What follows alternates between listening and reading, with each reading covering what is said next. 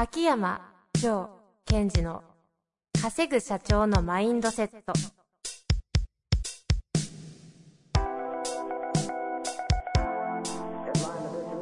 なぜ一流の経営者たちはぶつかる壁を次々と越えられるのか。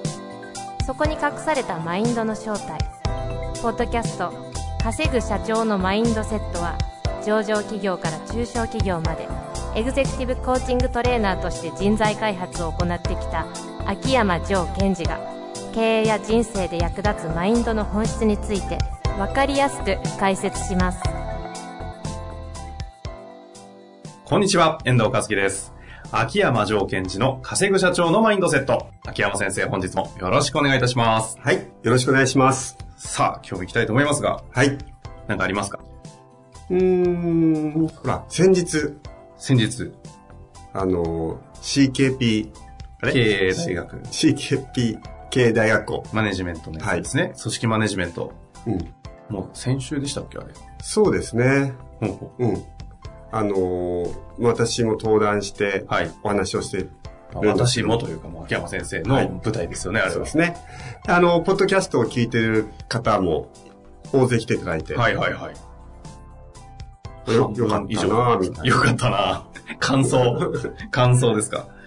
え、何が良かったんですか？なんだろう、やっぱこう、まあ、ポッドキャストを通していろんなことを学んでくれてるじゃないですか。はいはい、そうですね。で、それだけではなく、やっぱりこう、リアルな、その、皆さんと対面しながら、ちょっともうちょっと深深いニュアンスだとか、うんうん。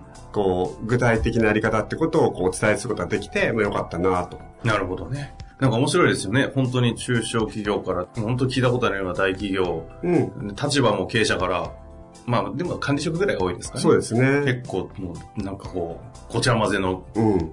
いろんな多様性のある方々が集まって、うんわちゃわちゃと。そう。で私が、あの、このポッドキャストのどっかの回で、こう、遠藤さんにこう、刺激、なんていうの、触発されて、うん。ピンクのジャケットで行くことになり、ああ、来てた、来てたんですね。来ていたんですよはいはいはい。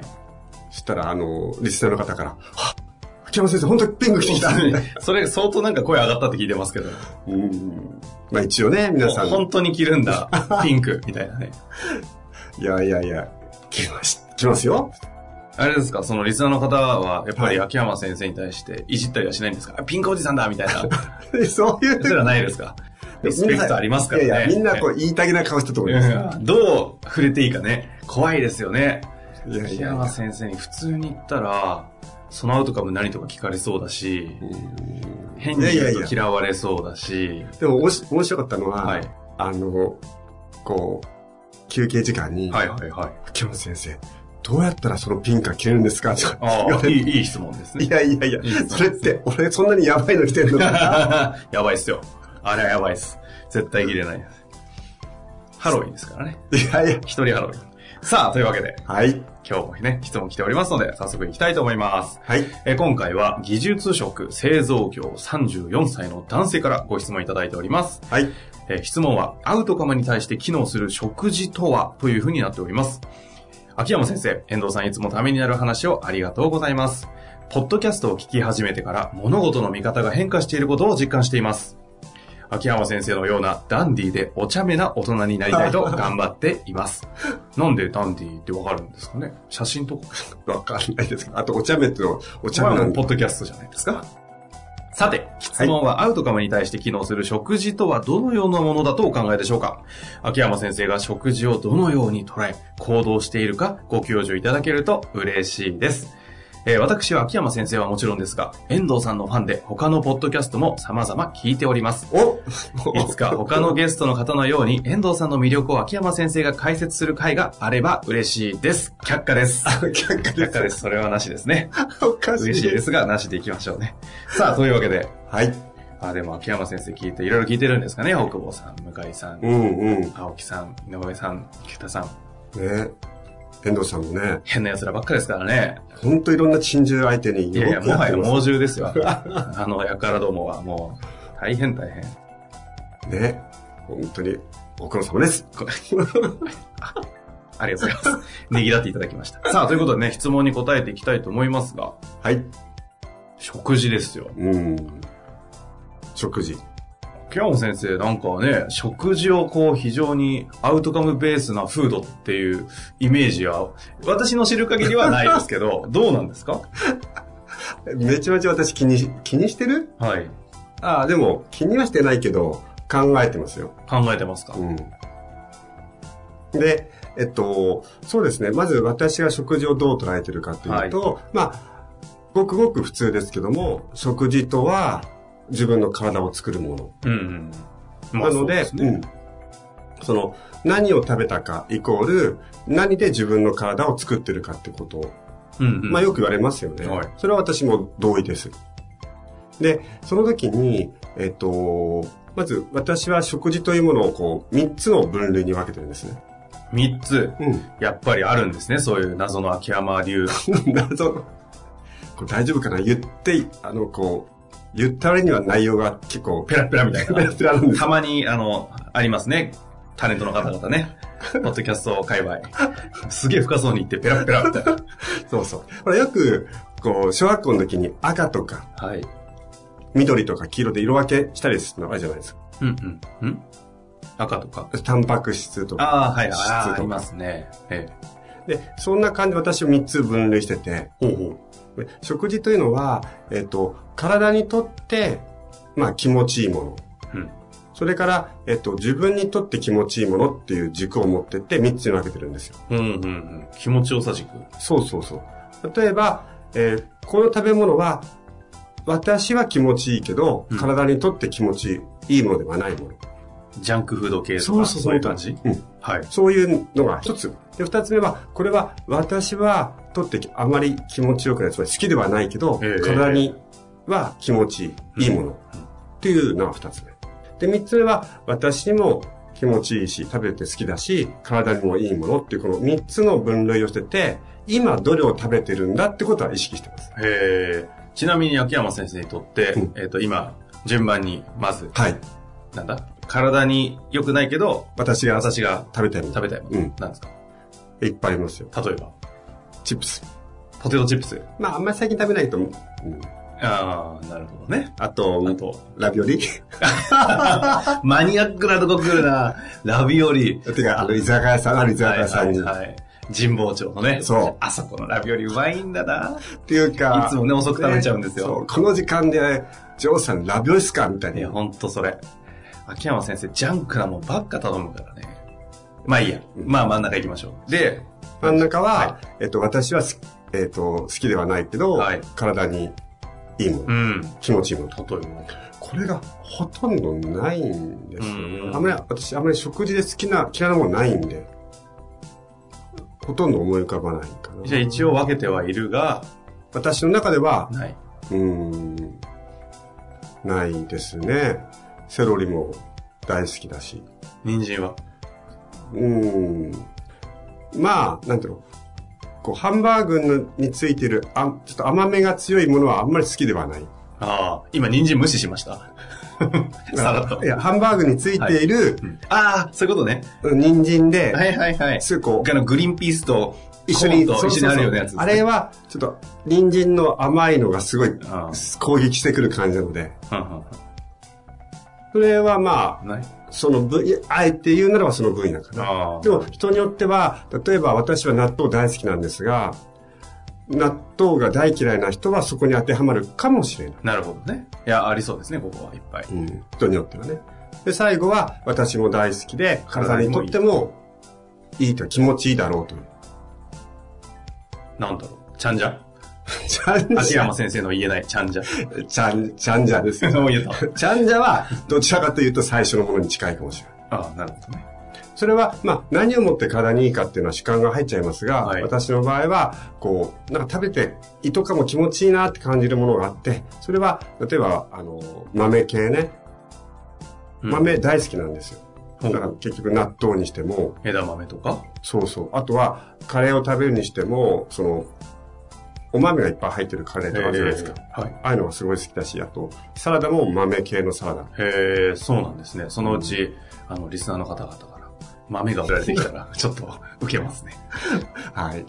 で、そういうのとか、あとは、なんだろうな、まあ、季節によって違いかもしれませんけども、はいうんと、きゅうりとか。うん。まあ、冬食べ過ぎちゃうと体をかなり冷やしちゃうんでね。うんうん。ただ、まあ、なんとなくこれは体にとっても心地いい。心地が重要。体にとって心地いいし、好きなものって分けてる。うんうんで、次に重要なことは、その、ね、秋山先生、ある時、ある時はジャンクフードしかって言いませんけども、その、はいえ言われたけどね、遠藤さんに。その通りで、それを食べてるって自覚があるわけですよ。うん。うんうんうん。今はこれを食べてもいい時間っていうか食べる時間。体にあんまり良くないのも分かってるけど、やってますみたいな感じ。好きだし、そうそう。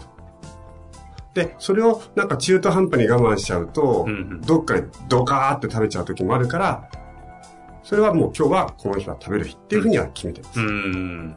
その辺のこう、バランスをどうした方がいいとか、そういうことはあまりないんですか？それは、すえっと、なんだろう、どうした方がいいか計算はしてませんが、どっかで帳帳尻合わせてるはずです。うーん。何ベースなんですかね？質問悪かったですかね、うんうん。あの、なんだろう。えっと、ここで皆さんにもやってほしいことは、はいと自分の体の状態にアクセスする癖をつけてほしいんですよ。ほうほうほう。自分の体の状態にアクセスする、癖をつける。ですから、例えば私が、私割と頻繁にやるんですけども、朝起きた時でもいいので、今の体の状態ってどうなの、うんうん例えばこう、胸のあたりとか、い胃の場合はお腹あたりが、こう、いい感じでスッキリ感があるのか、はいはいはい。なんかこう、重い感じがするのか。うんうんうん。でそこの、その、何をもってしていいか悪いかっていうのは、やっぱり自分の感覚でしかないので、うんということはその感覚を鋭敏にしとくってことが重要なので、うん。うん。常に皆さんは、えー自分の今の体の、内臓的な体の状態はどうなんだってことは、アクセスしてほしいですあ。あ。っていうアクセスをする感じで、うん今言ったこの三分類をして、まずは意識することですかそれは。まずさ、今はそうですね、一つ目は、どれを食べてるのか。うん。で、食べて、え結局まあ次の日だったら次の日、自分の体の状態、内臓系の状態がどうなってるのかってことはアクセスするわけです。ああ。なんか捉えに行くんですね、こう。うんなんか目つぶる感じですよね、きっとこう。そうです、そうです。で、それを、あ、なんか今日胃が重たいな、でも仕事やんなくちゃっていう、その、アクセスする時間が短いんですね、多くの方。うーん。しっかりと。そうそうそうそう。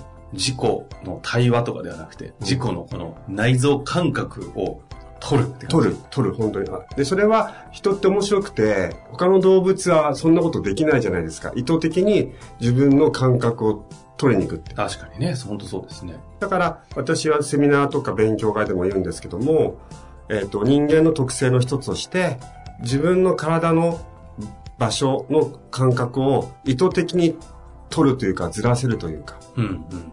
よく言うじゃないですか。じゃあ、今、えーあなたが座ってるとするならば、座ってる椅子の感覚を感じてください。っていうと人は感じれる。うんうんということは、場所を選べるわけですよね。うん。うーん。その感覚の。うんうんうん。で、それは、有益に使った方がいいですよね。なるほどですね。で、ですから、一つはそれ。はい。もう一つ、アウトカムに機能する食事ということで、はい。よくあるのは、その、なんだろう、食べちゃダメだけど食べちゃうんですよっていう方もいるんですよ。うんうんうん。食べちゃ？ダメだけど、食べちゃう？例えば、えっと、ここで、えー夜、会食とか飲みに行って、帰りにラーメン食べちゃうんですよ。ああ、もうしょっちゅうやります。しょっちゅうやります。ね。一昨日も。戻す。で、それが、えっと、その人にとって自分はアウトカムに機能しないなと思っても食べちゃう。あの水拳状態で、うん。アウトカムの意識はなかなか困難な技ですけどね。まあだですから、これはあくまでもアウトカムに機能する食事をしたいなと。いう場合に限定ね。なるほどですね。はい。で、えっと、人ってどうやって食事をしたくなるかというと、うんうん例えばその味の強いものが特にそうなんだけども、例えばラーメンとか餃子を思い浮かべると。はい。頭の中でね。うん。そうすると、どこが反応するかっていうと、脳みそで映像を作って、その時の味が思い想起されて、この胸のところが変わるわけですよ。うんうんうんうん。そう、食べたいなってなるわけですよ。感覚が変わっちゃって。うんうん。で、それは、どこがた、どこから食べたいかって言ったかというと、順番は、イイメージした脳、胸順番ですよね。でも、処理して吸収するのは胃なので、私が、例えば、えっ、と、あ、これどうしようかな、食べようかな、食べちゃまずいんじゃないかなって思った時は、これ、前もポッドキャストでチラッと言った記憶があるんですけども、その、胃に効くんですよ。どうやって聞くんですか？その食べ物を口じゃなくて胃の前に持ってきて、これ食いたいかどうかって聞いてみるんです。おきっと胃は食べない、食べたくないって言うんでしょうね。っていう時もあれば、あ、別に今だったら食べてもいいんじゃないの？と。っていうふうに、こう、感覚で捉えていくんですけどなんかこう、当てて、いや、感覚的に食べない方がいいな。でも、意識的に食べたい。いや、大丈夫だろう、食べちゃえ。みたいな、この葛藤はありそうですよね。これが、そうなんですが、やってみると意外に、あ、胃は食べたくないんだと。じゃあ俺もあんまりいいかなっていう風になってくるんですね。うん、でもそんなもんですか？うん。でも、なんだろう、胃は食べなよ食べなよ、食べた方がいいよってあんまりないかな。あ、ですか。ダメなものを排除する感じですか？うん。で、あとは、え今だったら、例えば今日、なかなかまだ今日はずっと食事とってないから、まあいいんじゃないのって。うん。まあ大きい問題ないよみたいな感覚。なるほど。でも大体多くの方がこれやったら分かるというかバレますよ。自分がどこで食べたいか。胃が食べたいのか、胃腸が食べたいのか、胸が食べたいのかっていうのは、割と簡単に分かる。うん、そんなもんですか。うん確かにね、意識したことないので、実際にやってみていただいてね、皆さんも。うん。今日の食事取らない方あまりいないでしょうから、すぐ実践できますしね。うん、うん、うん。いいじゃないですか。まずは、じゃあ夜のね、飲み会の席でやってみそうそうそう。で、まあ、あとはそれで我慢することなく、いやいや、胃はいらないって言ってるけど、俺の胸は食べたいって言ってるから食べますっていうのもあり、分かっててやってるから。なるほど。ということですね。これが秋山先生流のアウトカムに対する、じゃあアウトカムに対して機能する食事方法。うん。まあシンプルでね、真似しやすいので、ぜひ皆さんもやっていただいて、はい。なんかその効果のほどとか聞いてみたいですね。うん。でもこれ、うまく使っていただければ、はい相当いろんなもの変わりますよ。何が変わるんですか？人生ですか？成長まあ大きく言えば。大きく言えば。だって、さっき言ったように食事が体を作るのと、はい。やっぱりそのエネルギーも作っていくのは食事ですので、そうですようね。ん。しっかりと。アウトカムフード。皆さんもアウトカムフード面白い。体現していただいて、そのうちに秋山先生がアウトカムフードっていうね、商品を出されるかもしれませんのでね、その時はみんなで買いましょう。というわけで、本日もありがとうございました。はい、ありがとうございました。本日の番組はいかがでしたか？番組では秋山城賢治への質問を受け付けております。ウェブ検索で秋山城と入力し、検索結果に出てくるオフィシャルウェブサイトにアクセス。その中のポッドキャストのバナーから質問フォームにご入力ください。また、オフィシャルウェブサイトでは無料メルマガも配信中です。ぜひ遊びに来てくださいね。